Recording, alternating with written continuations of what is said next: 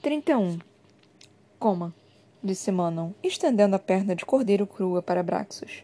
O dia estava claro, mas o vento nos picos nevados das montanhas Canino ainda carregava um frio cruel. Eles saíam para pequenas caminhadas para que Abraxos esticasse as pernas, usando a porta dos fundos que se abria em uma estrada estreita que dava nas montanhas. Manon guiou a criatura pela corrente gigante, como se aquilo fosse impedi-lo de fugir. Por uma inclinação íngreme, então para o campo no alto de um planalto. Coma! ordenou ela, sacudindo a carne gelada para Abraxos, que agora estava deitado de barriga para baixo no campo, bufando para as primeiras gramas e flores que despontavam do gelo que derretia. É sua recompensa, explicou a bruxa por entre os dentes. Você mereceu. O animal fungou para um aglomerado de flores roxas. Depois voltou os olhos para Manon. Nada de carne. Era o que parecia dizer. Faz bem para você, disse ela, e a serpente alada voltou a cheirar as violetas, ou o que quer que fossem. Se uma planta não servisse para envenenar, nem curar, nem a manter viva quando passava fome, Manon se incomodava em aprender o nome, principalmente flores selvagens. Ela tirou a carne diante da imensa boca do animal e colocou as mãos nas dobras do manto vermelho. Abraxos farejou o alimento, os novos dentes de ferro reluzindo à luz radiante. Em seguida, estendeu uma asa enorme com garra na ponta e. jogou a carne longe. Manon esfregou os olhos. Não está fresco bastante? Abraxos se moveu para cheirar umas flores brancas e amarelas. Um pesadelo. Aquilo era um pesadelo.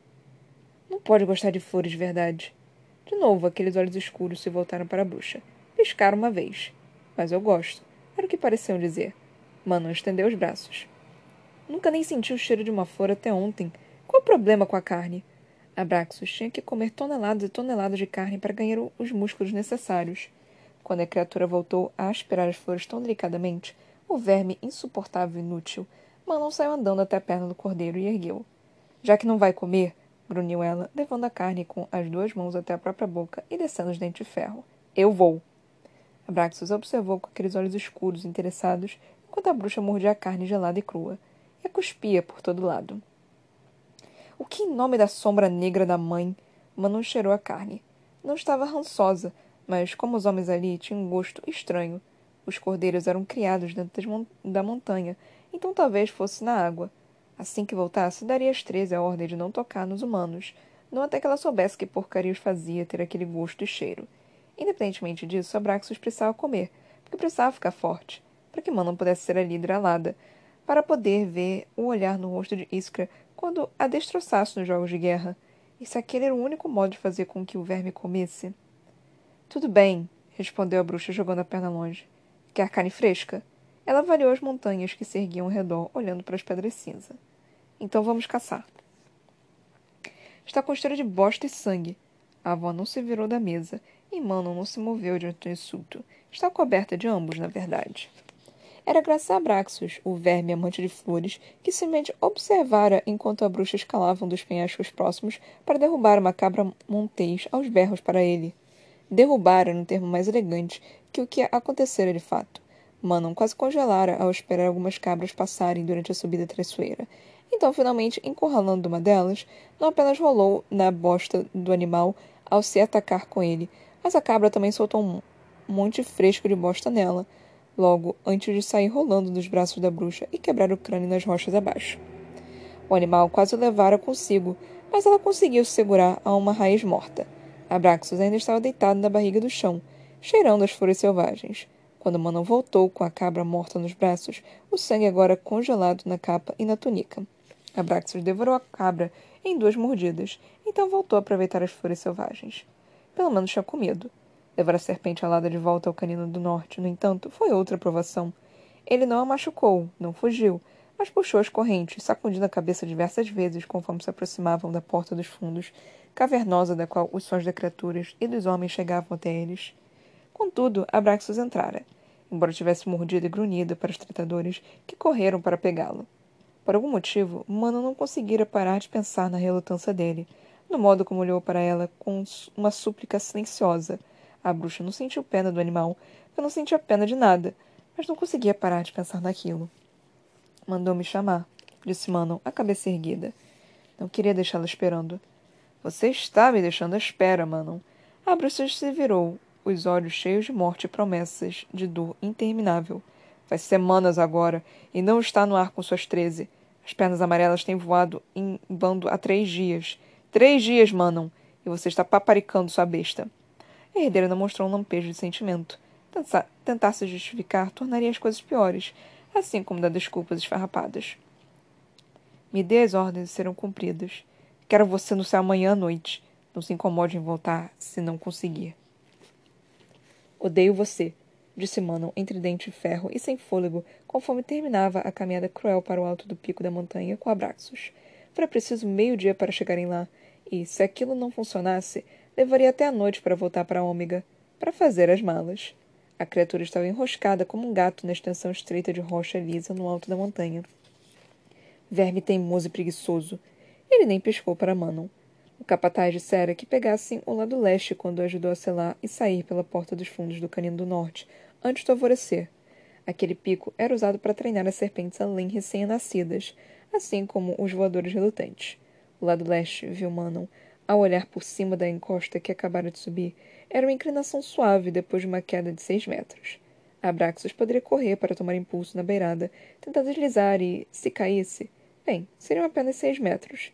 Depois deslizaria por uma pedra alisada pelo vento por um tempo. Pouca chance de morte. Não, a morte estava do lado oeste. Depois de franzir a testa para Abraxos, que lambia as novas garras de ferro, Mano atravessou o planalto e, apesar de não querer, encolheu o corpo diante do vento violento que disparou para cima. A oeste havia uma queda interminável, para o nada, até as rostas pontiagudas e imperdoáveis abaixo. Seria preciso uma equipe de homens para raspar seus restos mortais de lá. Iria para o lado leste, então. A bruxa checou a trança justa e colocou a pálpebra interna transparente em ação. Vamos. Abraxos ergueu a cabeça imensa, como se dissesse: Acabamos de chegar. Manu apontou para a ponta leste. Voar. Agora. A criatura bufou, curvando as costas para ela a sala de couro reluzindo. Ah, acho que não, disparou a líder, caminhando para o outro lado para chegar ao rosto dele.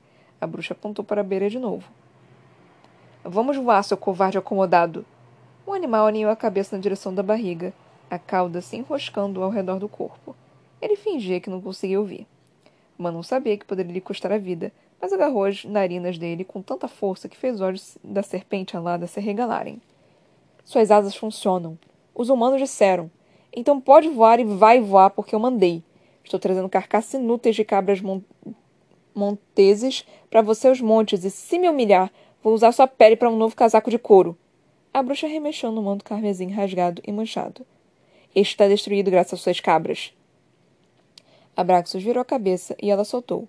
Porque era soltar ou ser atirada pelos ares. A criatura baixou a cabeça, fechando os olhos. Aquilo era uma punição de alguma forma. Manonson não sabia pelo quê, talvez pela própria estupidez ao escolher uma isca como montaria. A bruxa sibilou consigo mesma, olhando para a cela nas costas da serpente alada. Mesmo correndo antes do salto, ela não conseguiria.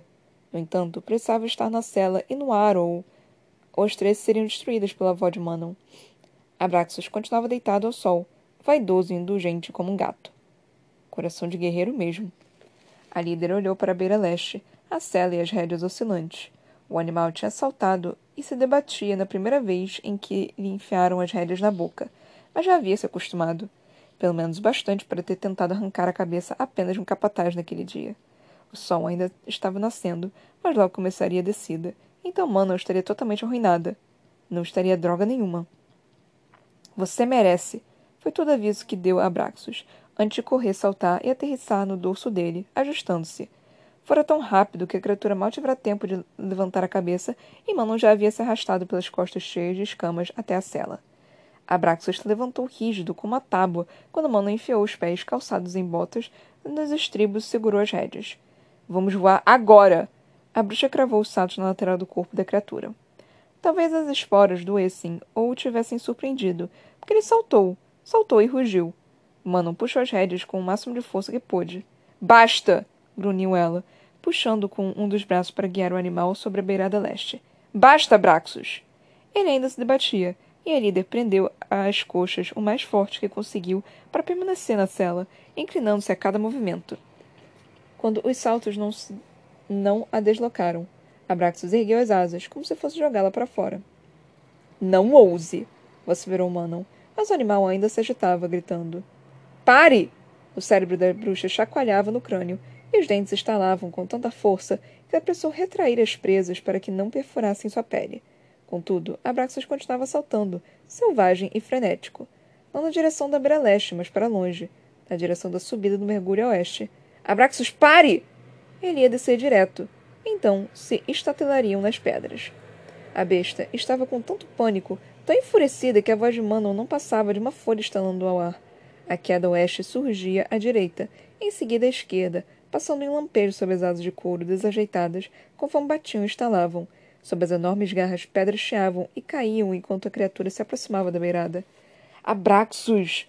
Mas então a perna dele escorregou para fora do penhasco e o mundo de Mano inclinou-se para baixo, para baixo e para baixo. Conforme o animal perdia o apoio, eles mergulhavam para o céu aberto. 32. Manon não teve tempo de pensar na morte iminente. Estava ocupada demais segurando a cela, o mundo virando e girando, o vento gritando, ou talvez fosse Abraxos, conforme os dois mergulhavam pela face do penhasco.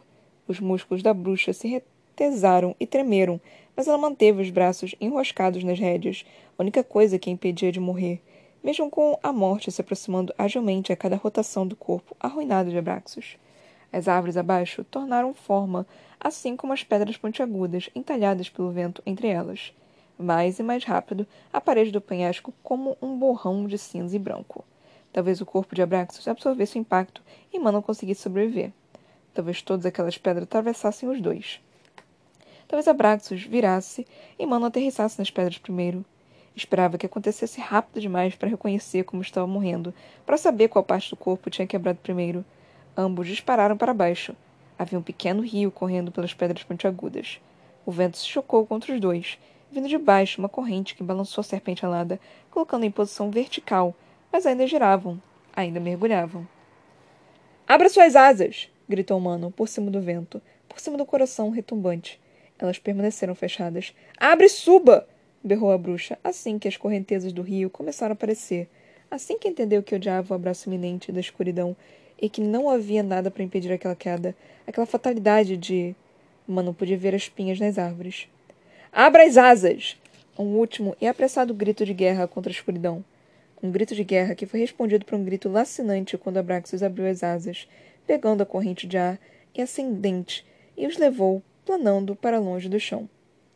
O estômago de Manon saiu da garganta e foi parar na bunda, mas os dois estavam voando para cima, e as asas de Abraxas batiam. Cada estrondo era o som mais lindo que a bruxa já ouvira na longa e infeliz vida ele subia cada vez mais, as pernas encolhidas atrás do corpo. Manon estava agachado na cela, agarrado à pele morna conforme a serpente alada os levava para o topo da face da montanha vizinha. Os picos surgiram para recebê-los, com mãos erguidas, mas o animal passou direto, batendo as asas com força. Manon subiu e caiu com ele, sem respirar quando passaram pelo cume mais alto coberto de brancos de branco e abraxos.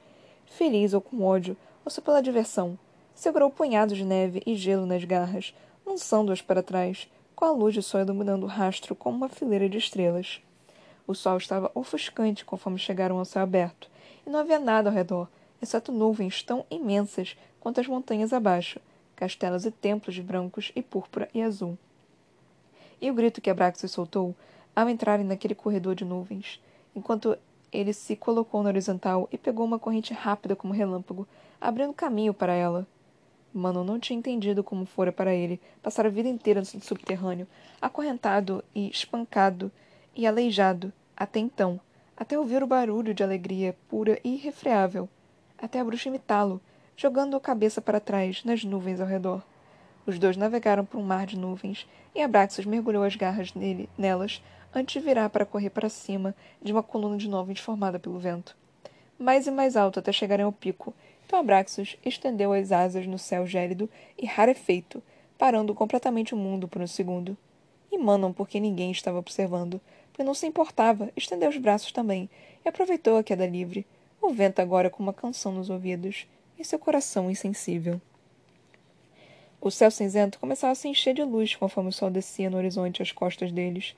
Coberta pelo manto, Manon estava sentada sobre Abraxas, a visão um pouco embaçada devido à pálpebra interna que já havia colocado de volta com um piscar. Mesmo assim, avaliou as treze, montados nas serpentes aladas, à boca da descida do cânion. Estavam reunidos em duas fileiras de seis. Astrid e a monteria azul pálido diretamente atrás de Manon, liderando a primeira fileira. Sorrel tomando o centro da segunda. Estavam todas despertas e alertas, e, le e levemente confusas.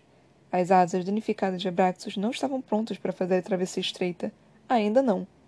Então elas se encontraram na porta dos fundos, onde andaram com as criaturas pelos três quilômetros até a primeira descida do cânion. Caminharam como unidade militar adequada, em hierarquia e em silêncio. A abertura do cânion era amplo bastante para que Abraxas saltasse, planando com facilidade. Decolagens eram um problema graças ao músculo danificado e aos pontos fracos nas asas. Áreas que tinham levado surras demais e talvez jamais recuperassem força total. Mas Mano não explicou isso às treze, porque não era da conta delas e não as afetava. Toda manhã de hoje até os jogos de guerra, falou a líder, encarando o labirinto de ravinas e arcos que compunham o cânion entalhado pelo vento. Vamos nos encontrar aqui e treinar até o café da manhã. Depois teremos o treino da tarde com as outras alianças. Não contem a ninguém. Ela só precisaria sair cedo para colocar Abraxos no ar enquanto as outras faziam a travessia. Quero que façamos formação fechada, não importa o que os homens dizem sobre manter as montanhas separadas. Deixem que as serpentes aladas escolham seu domínio. Deixem que briguem, mas vão voar. Unidas como uma armadura. Não haverá aberturas e nenhum espaço para atitudes ou besteiras territoriais. Nós voaremos por esse cânion juntas, ou não voaremos. Ela olhou para cada uma das bruxas e as montarias nos olhos. Abraxos, para surpresa de Manon, fez o mesmo. O que faltava a ele em tamanho, o animal compensava em pura vontade, velocidade e destreza. Ele sentia as correntes antes mesmo de Manon. Quando terminarmos, se sobrevivermos, nos encontraremos no outro lado e iremos de novo, até que esteja perfeito. Suas bestas aprenderão a confiar uma nas outras e a seguir ordens. O vento beijou o rosto da bruxa. Não fiquem para trás, disse ela, e Abraxas mergulhou no cânion. 33. Na semana que se seguiu, não houve mais cadáveres e certamente nenhum indício da criatura que, se... que sugara aquelas pessoas, embora Selena se flagrasse pensando nos detalhes com frequência, enquanto Rowan a obrigava a acender vela após vela nas ruínas do templo da deusa do sol. Agora que conseguia mudar de forma quando era ordenado, aquela era a nova tarefa: acender uma vela sem destruir tudo à vista. Ela fracassou todas as vezes, queimando o manto, rachando as ruínas, incinerando árvores conforme a magia irrompia de dentro do corpo. Contudo, Rowan tinha um estoque infinito de velas, então Selena passava os dias encarando-as até ficar vesga. Podia suar durante horas e se concentrar em canalizar o ódio e toda aquela besteira, mas não conseguia sequer um fiapo de fumaça. A única coisa que saía daquilo era um apetite interminável, Comia qualquer coisa sempre que podia, graças à energia que a magia sugava. A chuva voltou, fazendo com que o grupo de ouvintes para a história de Emrys também retornasse. Selena sempre escutava enquanto lavava a louça da noite. Era um conto de donzelas escudeiras, animais encantados e feiticeiros espertos. Todas as lendas de Wendling. Rowan ainda aparecia em forma de falcão, e em algumas noites assassino até sentava ao lado da porta dos fundos, então Guerreiro se aproximava um pouco também. Ela estava de pé diante da pia, as costas latejando e a fome roendo as entranhas enquanto esfregava a última das panelas de cobre, e Emrys terminava de narrar a história de um lobo esperto e um mágico pássaro de fogo. Houve uma pausa, então vieram os pedidos de sempre pelas mesmas histórias antigas. Sam não olhou para as cabeças que se voltaram para ela quando perguntou da pia. Conhece alguma história sobre a rainha Maven? Silêncio. Mortal. Os olhos se arregalaram, antes de Emrys desse um leve sorriso e dissesse: Muitas. Qual quer ouvir? As mais antigas conhecer. Todas elas. Como enfrentaria a tia de novo, talvez devesse começar a aprender o máximo possível. O velho podia saber histórias que não chegaram ao litoral de sua própria terra. Se as histórias sobre os Skinwalkers tinham sido verdade, se os servos imortais eram reais, talvez ela pudesse aprender alguma coisa vital ali. Trocaram-se alguns olhares de nervosismo, mas por fim Emrys falou. Então vou começar do início.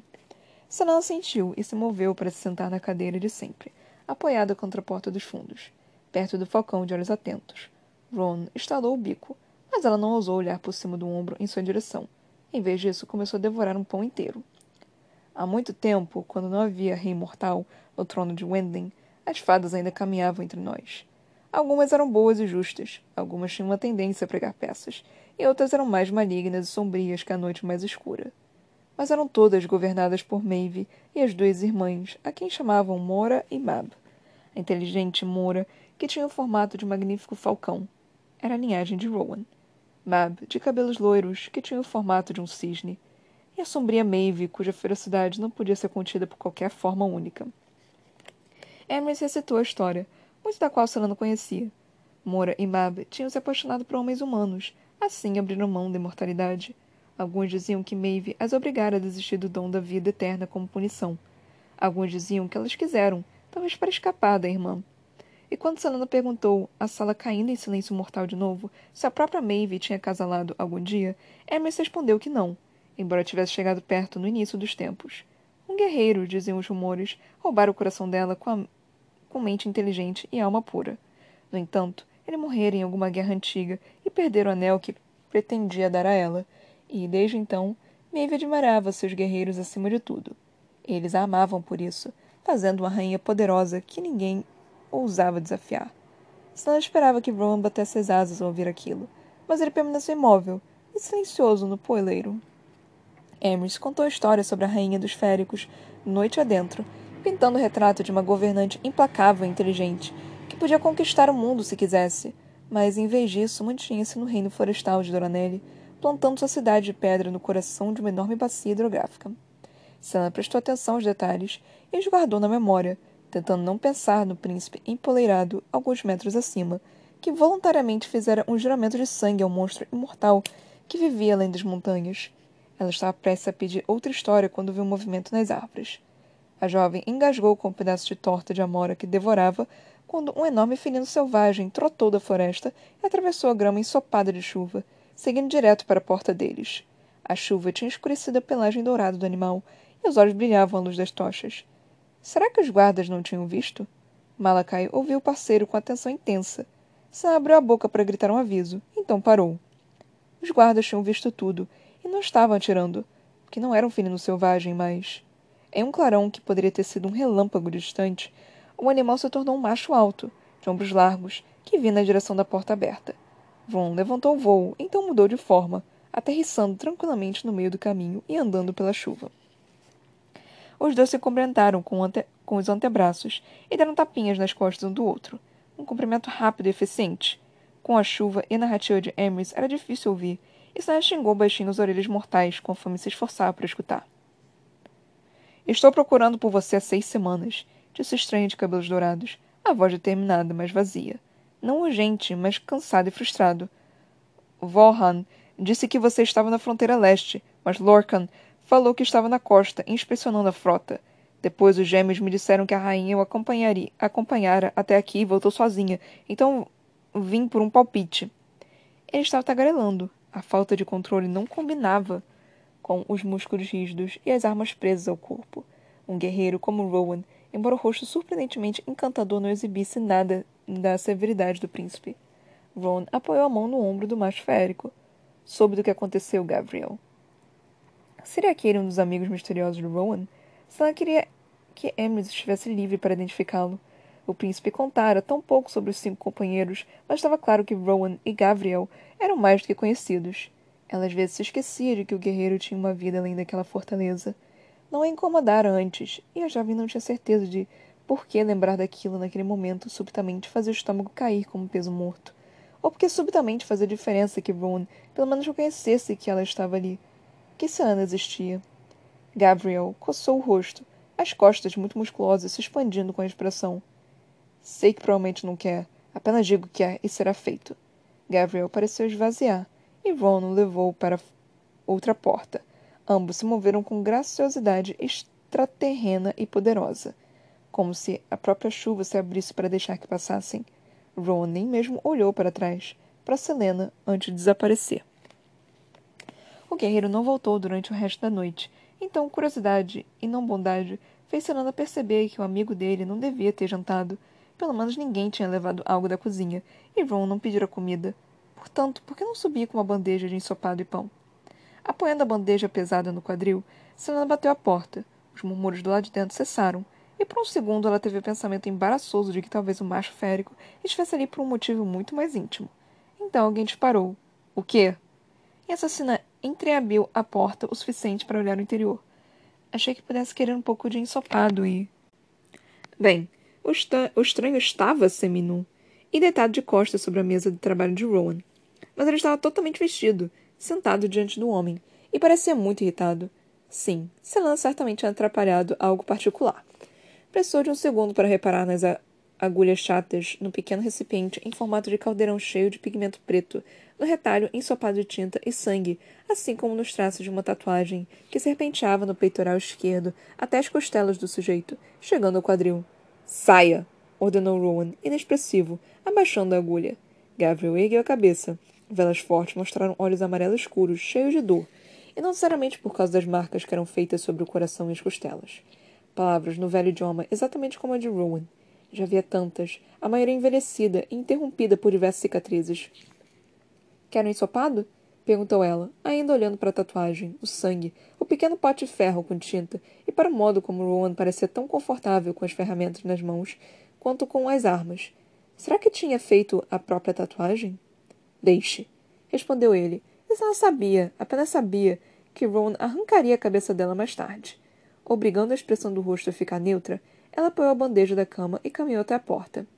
Desculpe interromper. Qualquer que fosse o motivo das tatuagens ou a forma como os dois se conheciam, a assassina não tinha o direito de estar ali. A dor nos olhos do estranho dizia o bastante. Ela a vira no próprio reflexo muitas vezes. A atenção de Gabriel disparava de Selena para Rowan, as narinas se dilatando. Estava sentindo o cheiro dela. Era definitivamente hora de dar o fora dali. Desculpe, falou a jovem de novo, fechando a porta. Sam deu dois passos no corredor antes de precisar parar e se encostar na parede de pedra, esfregando o rosto. Idiota. Idiota por sequer se importar com o que ele fazia fora dos treinos, por pensar que ele poderia considerar compartilhar informações pessoais, mesmo que fosse apenas a de que estava indo dormir mais cedo mas aquilo doía, mais que ela queria admitir. Estava prestes a se arrastar para o quarto quando a porta se abriu no fim do corredor e Ron irrompeu, praticamente brilhando de ódio. Contudo, apenas ver o transtorno estampado nele fez com que Selena se colocasse naquele limite idiota e inconsequente novo. Agarrar-se ao ódio era mais fácil que abraçar a escuridão silenciosa que queria puxá-la mais e mais para baixo. Antes que o guerreiro pudesse começar a gritar, ela perguntou: Faz isso pelo dinheiro? lampejo de dentes. Um, não é da sua conta. E dois, eu jamais desceria tanto. O olhar que Ron lançou diz exatamente o que pensava da profissão dela. Sabe, talvez seja melhor você me bater em vez disso. Em vez disso o quê? Em vez de me lembrar diversas vezes como sou inútil, horrível e covarde. Acredite, posso fazer esse trabalho sozinho muito bem. Então apenas me bata, porque eu estou de saco cheio de trocar insultos. Quer saber? Nem se incomodou em me dizer que não estaria disponível. Se tivesse dito alguma coisa, eu jamais teria vindo. Desculpe por isso. Você simplesmente me deixou lá embaixo. Dizer aquelas últimas palavras fez um pânico determinado e ágil subir por dentro de Selena, nada forte que fechou sua garganta. Você me deixou, repetiu ela. Talvez fosse apenas por puro terror diante do abismo que se abria de novo ao redor, mas a assassina sussurrou. Não tem mais ninguém. Ninguém. Ela não percebera o quanto tinha sido sincera, o quanto precisava que aquilo não fosse verdade até então. As feições Woon permaneceram impassíveis, tornando-se cruéis até, quando ele retrucou. Não há nada que eu possa dar a você. Nada que eu queira dar. Não tenho direito a uma explicação do que faço além do treino. Não me importo com o que passou ou com o que quer fazer da vida. Quanto mais rápido resolver sua choradeira e autopiedade, mais rápido me livro de você. Você não é nada para mim. E eu não me importo. Um leve apito nos ouvidos de Selena se tornou um rugido, e por baixo dele houve uma onda repentina de estupor, uma falta de visão, sonhos ou sentimentos familiares demais. Ela não sabia por que aquilo acontecera, pois estava tão determinada a odiar Rowan, mas. Teria sido legal, imaginou a jovem. Teria sido legal ter uma pessoa que sabia a verdade absoluta sobre ela e não, odiava, e não a odiava por isso. Teria sido muito legal. Selena saiu sem dizer outra palavra. A cada passo que ela dava de volta ao quarto, aquela luz intermi... intermitente dentro dela se enfraquecia. Então se apagou. 34. Serena não se lembrava de ter se aninhado na cama, ainda com as botas. Não se lembrou dos sonhos, nem sentiu as pontadas de fome ou de sede ao acordar. e mal conseguia responder a qualquer um conforme se arrastou até a cozinha para ajudar com o café da manhã. Tudo passou em uma espiral de cores opacas e sons sussurrados, mas a assassina estava quieta, um pedaço de rocha em um rio. O café da manhã passou, e, quando terminou, os ruídos se tornaram vozes no silêncio da cozinha. Um murmúrio de Malakai, uma risada de Emrys. Olhe! exclamou Emrys, se aproximando de onde Selena estava, na pia da cozinha, ainda encarando o campo. Olhe que Malakai comprou para mim. Ela viu o lampejo do cabo dourado antes de entender que Emrys estava segurando uma faca nova. Era uma piada. Os deuses só podiam estar pegando uma peça, ou simplesmente a odiavam de verdade. O cabo era entalhado com flores de lótus. Uma faixa de lápis lazuli percorria a base como uma onda de rio. O velho sorria, os olhos brilhando. Contudo, aquela faca, ouro polido e brilhante. Comprei de um mercador do continente sul, comentou Malakai na mesa. O tom de voz satisfeito era suficiente para dizer a Selena que ele estava radiante. Veio de Elwi. O torpor se partiu, com um estalo tão violento que ela ficou surpresa pelos outros não terem ouvido, e, no lugar dele, surgiu um grito, agudo e lamuriante, alto como uma chaleira, alto como um vento de tempestade, alto como o som que a criada emitiu na noite em que entrou no quarto dos pais Selena e a viu deitada entre os cadáveres. Era tão alto que ela mal conseguiu se ouvir ao dizer: Não me importo. A assassina não conseguiu ouvir nada por cima daquele grito silencioso, então ergueu a própria voz, o fôlego saindo rápido, rápido demais quando repetiu: Eu não me importo. Silêncio. Então Luca falou, cauteloso, do outro lado da sala. Elentia, não seja grosseira. Elentia, Elentia. Espírito que não pode ser quebrado. Mentiras, mentiras, mentiras. Nehemia mentira sobre tudo. Sobre aquele nome idiota, sobre os planos, sobre a droga toda. Estava morta. Tudo que restaria da amiga eram lembretes como aquele. Armas semelhantes àquelas que a princesa exibia com tanto orgulho. Nehemia estava morta e não restava nada a Selena. Tremendo tanto que achou que o corpo se, despedaça... se despedaçaria, ela se virou. Não me importo com vocês, sibilou a jovem para Emrys, Malakai e Luca. Não importo com sua faca. Não importo com suas histórias ou com seu reinozinho.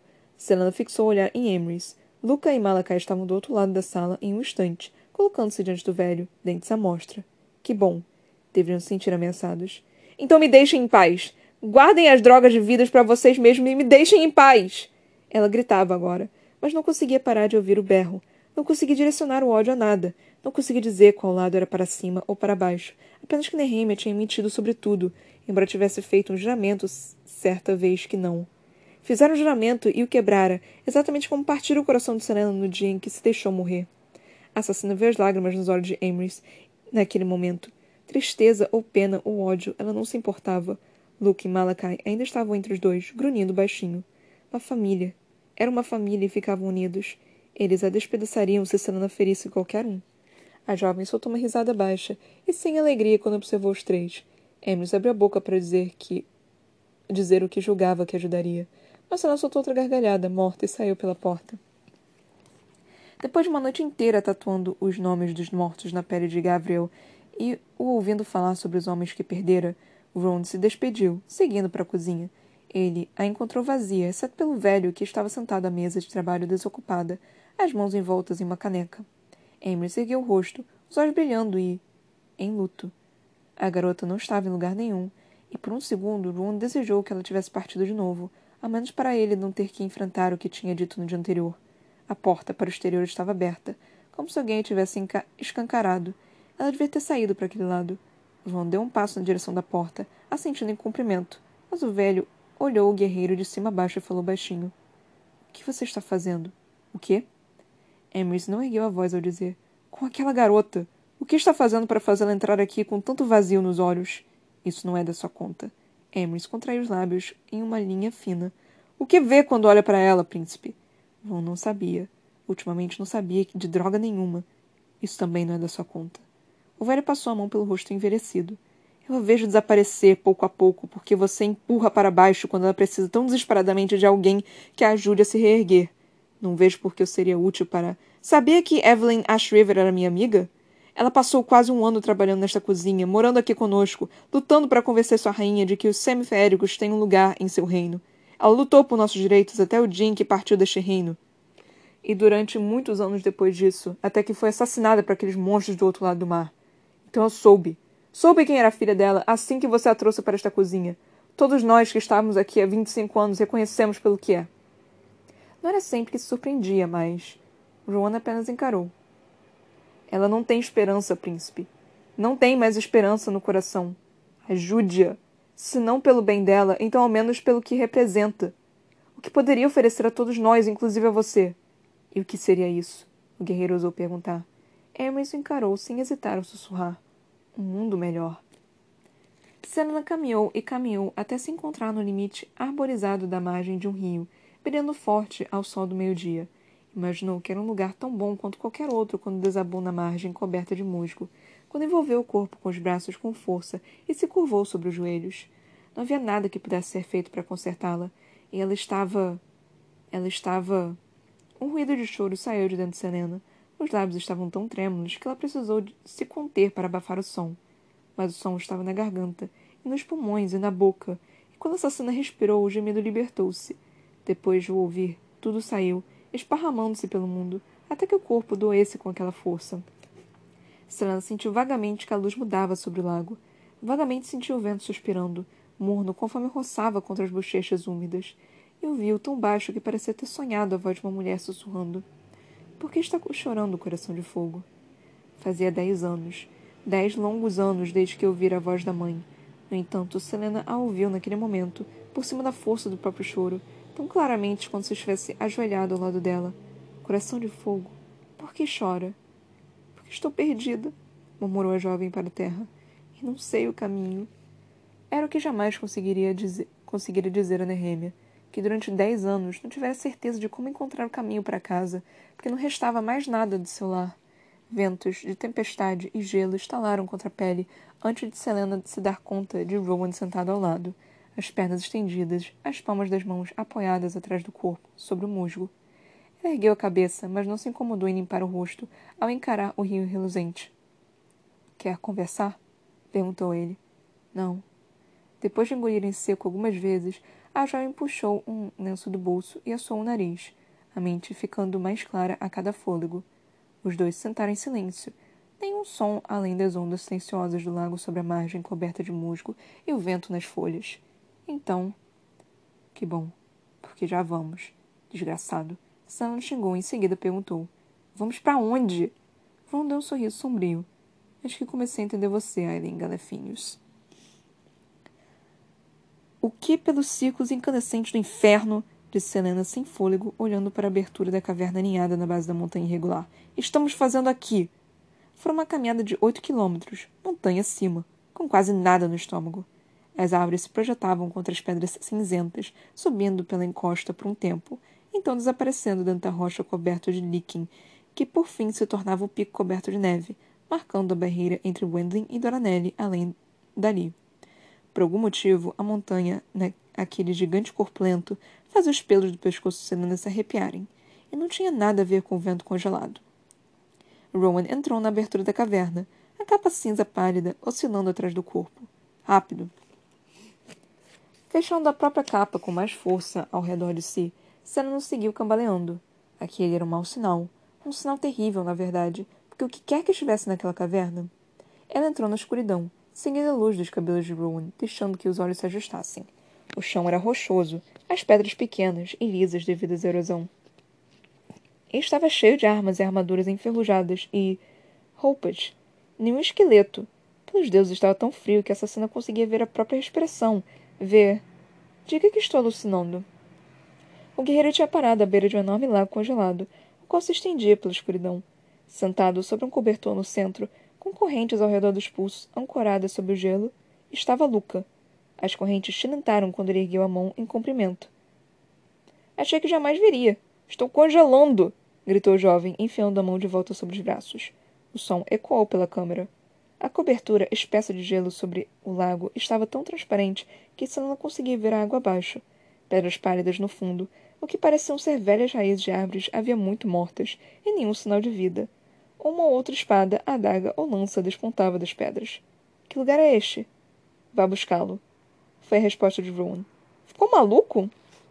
Ele deu um sorriso que sugeria que estava, de fato, maluco. Se andou em direção ao gelo, mas João bloqueou-lhe o caminho com um braço musculoso. Em sua outra forma. A cabeça de Luca estava inclinada, como se tentasse ouvir. Ele não sabe o que sou, murmurou ela. Está morando em uma fortaleza de semiférico, sabia? Ele não vai se importar. Aquela era mesmo a menor das preocupações de Selena. Como ousa arrastá-lo para isso? Você o arrastou quando o insultou. E Emrys também. O mínimo que pode fazer é recuperá-lo. Ron soltou um suspiro na direção do lago, e o gelo descongelou na margem. Então endureceu. Pelos deuses, ele havia congelado toda a porcaria do lago. Era tão poderoso assim? Espero que tenha trazido um lanchinho, disse Luca. Estou morrendo de fome. Ande logo, lentia. Ron disse que precisava fazer isso como parte do seu treinamento e. O rapaz saiu tagarelando. Qual é a droga do objetivo disso? Apenas punição por eu ter agido como uma babaca? Você pode controlar seu poder na forma humana, mantê-lo dormente. Mas assim que se, transforma, se transforma, assim que fica agitada, ou com raiva, ou com medo, assim que se lembra do quanto o poder a assusta, sua magia irrompe para protegê-la. Ela não entende que é você a fonte desses sentimentos, e não uma ameaça externa. Quando há uma ameaça externa, quando você se esquece de temer o poder por tempo suficiente, consegue ter controle. Ou algum controle. Joana apontou de novo para a cobertura de gelo entre Senna e Luca. Então liberte-o. Se ela perdesse o controle, se o fogo saísse de dentro dela. Bem, fogo e gelo não iam muito bem juntos, não é? O que acontece com Lucas se eu falhar? Ele vai ficar com muito frio e bastante molhado. E talvez morra. Pelo sorriso no rosto dele, Sam sabia que Ron era sádico o suficiente para deixar a menina afundar com ela. As correntes eram mesmo necessárias? Ele vai direto para o fundo. Um tipo de um pânico idiota e histérico começava a preencher suas veias. Quando estendeu a mão para pegar a chave nas correntes, Ron balançou a cabeça. O controle é sua chave. E a concentração. Atravesse o lago, então descubra como libertá-lo sem afogar vocês dois. Me deu uma aula como se fosse algum mestre místico e sem sentido. Essa coisa mais idiota que já precisei fazer. Rápido, falou Ron com um sorriso lupino, e o gelo rangeu, como se derretesse. Embora uma vozinha na cabeça de Selena dissesse a si mesma que o guerreiro não deixaria o rapaz se afogar, ela não podia confiar nele, não depois da noite anterior. A assassina deu um passo para o gelo. Você é um desgraçado! Quando Luke estivesse seguro em casa, Selena começaria a encontrar formas de tornar a vida de Ron no inferno. Ela atravessou o véu interno, mal sentindo a dor ao mudar de feições. Eu estava esperando para ver sua, sua forma férica, comentou Luca. Todos estávamos apostando quando. E por aí ele foi. A jovem olhou com raiva para Rowan, a tatuagem ainda mais detalhada agora que via com olhos féricos. Me reconforta saber que pessoas como você têm um lugarzinho especial à espera no inferno. Diga algo que já não sei. Ela fez um gesto especialmente vulgar para Rowan ao pisar no gelo. A cada passo hesitante, curtos a princípio, consegui ver o fundo do lago descendo para a escuridão, engolindo a diversidade de árvores perdidas. Luca finalmente tinha se calado. Somente quando passou pela beirada visível ao leito rochoso e caminhou para cima das profundezas escuras, ela segurou o fôlego. A jovem deslizou o pé, o que fez o gelo ranger. Ranger e rachar, partindo-se como uma teia de aranha sob seu pé. Selena congelou, olhando boquiaberta como uma tola conforme as rachaduras se espalhavam mais e mais, então... A assassino continuou se movendo, Outro estalo soou sob as botas. Será que o gelo tinha se movido? Pare! sussurrou Sanana para Rowan, mas não ousou olhar para trás. A magia dela estremeceu, despertando. Ela ficou imóvel como a morte. Não. Mas lá estava, preenchendo os espaços dentro da assassina. O gelo emitiu um gemido profundo que só podia significar que uma coisa fria e molhada viria em sua direção, e bem rápido. Então Selena deu outro passo, apenas porque o caminho de volta parecia prestes a se partir. Ela estava suando agora. A magia, o fogo, a esquentava de dentro para fora. Elentia? perguntou Luca. E a jovem estendeu a mão, fazendo um gesto silencioso para que ele calasse a boca, idiota, enquanto ela fechava os olhos e respirava. Imaginando o ar frio ao redor enchendo seus pulmões, congelando o poço de poder. Magia. Era magia. Em Adelan. Em... Era uma armadilha mortal. Sandra fechou as mãos em punhos. Ali não era uma armadilha mortal. Naquela terra podia tê-la, podia ter a forma que quisesse. O gelo parou de ranger, mas tinha se condensado e ficado mais fino ao redor da assassina. Selena começou a deslizar os pés, mantendo-se o mais equilibrada e fluida quanto conseguiu, murmurando uma canção, um pedaço de sinfonia que costumava acalmá-la. Permitiu que ritmo a encorasse que diminuísse o pânico. O poder fervilhou até virar brasa, pulsando a cada fôlego. Estou segura, disse Selena à magia, relativamente segura. Se Rowan estivesse certo e aquilo fosse apenas uma reação para protegê-la de algum inimigo? Fogo foi o motivo pelo qual havia sido banida da biblioteca de Orinth aos oito anos, depois de acidentalmente incinerar uma estante inteira de manuscritos antigos ao se irritar com o mestre acadêmico que lhe passara um sermão sobre o comportamento. Foi um alívio lindo e terrível acordar um dia, poucos meses depois daquilo, e descobrir que a magia tinha sumido. Que ela poderia segurar um livro, segurar aquilo que mais amava, sem se preocupar em torná-lo cinza se ficasse chateada ou cansada ou agitada. Selena Sardoffin, a gloriosamente mortal Selena, jamais precisou se preocupar com acidentalmente queimar um colega ou com ter um pesadelo que pudesse incinerar seu quarto, ou com queimar toda Orinth até que nada restasse. Selena fora tudo que Aileen não era. Tinha aceitado aquela vida, mesmo que as realizações de Selena fossem a morte e a tortura e a dor. Elentia? A assassina estava encarando o gelo. A magia faiscou de novo queimar uma cidade até que nada restasse. Aquele foi o medo que ela ouviu o emissário de Melisande sussurrar para os pais e o tio. Disseram à menina que o homem estava lá para negociar uma aliança, mas depois entendeu que ele, na verdade, angariava informações sobre ela. Melisande tinha uma jovem rainha no trono que queria avaliar a ameaça da herdeira de Terrassen, pois poderia enfrentá-la um dia. Queria saber se Aileen Galafínio se tornaria uma arma de guerra. O gelo ficou embaçado, e um craque soou no ar. A magia pulsava para fora dela, mordendo a cada fôlego que Selena tomava. Você está no controle, afirmou Rowan da margem. Você é a mestre dela. A assassina estava meio caminho, então deu mais um passo em direção a Luca, e o gelo rachou mais ainda. As correntes se impaciência ou medo. Elas jamais estiveram no controle, mesmo com Selena. Mesmo como Selena, o controle tinha sido uma ilusão. Outros mestres seguravam suas rédeas. Você é dona do próprio destino, falou Ron, baixinho da margem, como se soubesse exatamente o que passava pela cabeça dela. Sam murmurou mais um pouco, a música abrindo caminho pelas memórias, e de alguma forma, de alguma forma as chamas ficaram quietas. A jovem deu um passo adiante, depois outro. O poder incandescente nas veias jamais apareceria. Teria muito mais chances de ferir alguém caso não o controlasse. Ela olhou com raiva por cima do ombro para Rowan, que agora caminhava pela beirada, examinando algumas das lâminas caídas. Havia um toque de triunfo naqueles olhos geralmente vazios, mas o guerreiro se virou e se aproximou de uma pequena fenda na, par na parede da caverna, tateando por alguma coisa lado de dentro. Selena continuou andando, o abismo de água se tornando, de água se tornando mais profundo. Ela havia dominado o corpo mortal como assassina. Dominar o poder imor imortal seria apenas outra tarefa. Os olhos de Luke estavam regalados quando Selena, por fim, se aproximou a ponto de tocá-lo. Não tem nada a esconder, sabe? Todos sabíamos que podia mudar de forma mesmo, disse o jovem.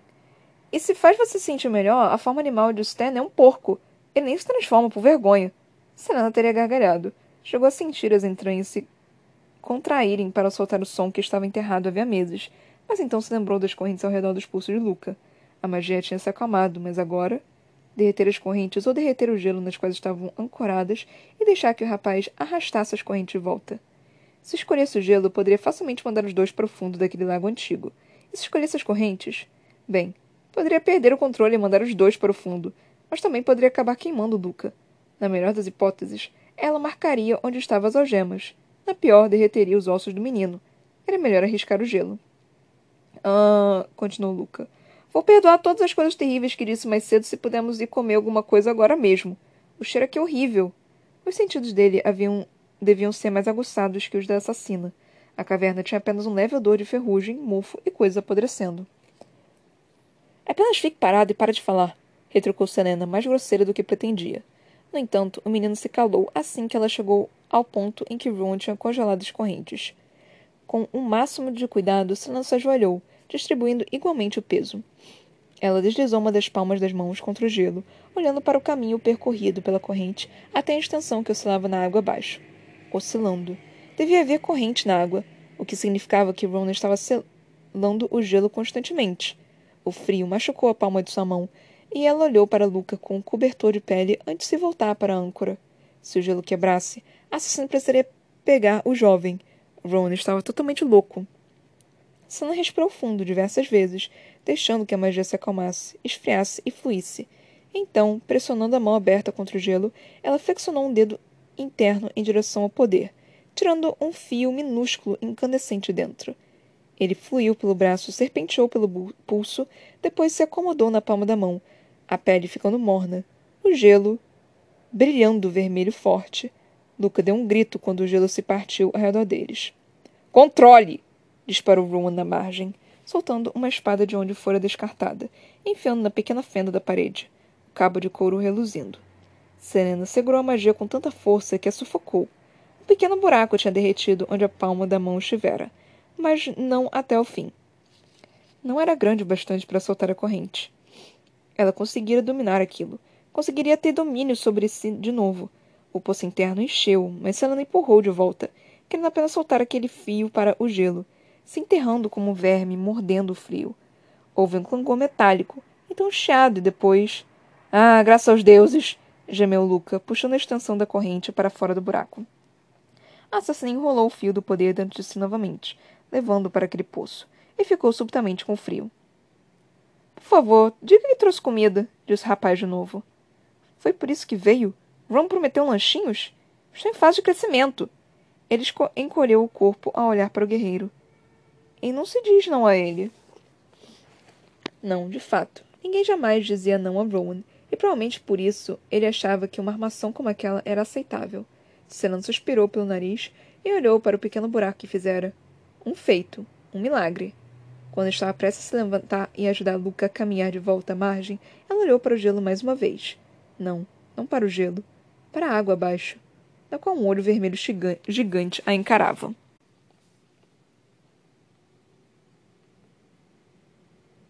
Ai, gente, meu tempo, eu li muito a mais. Eu tive que ler mais, porque senão o próximo capítulo ia ser muito grande. E ia ficar muito grande com 34, 35.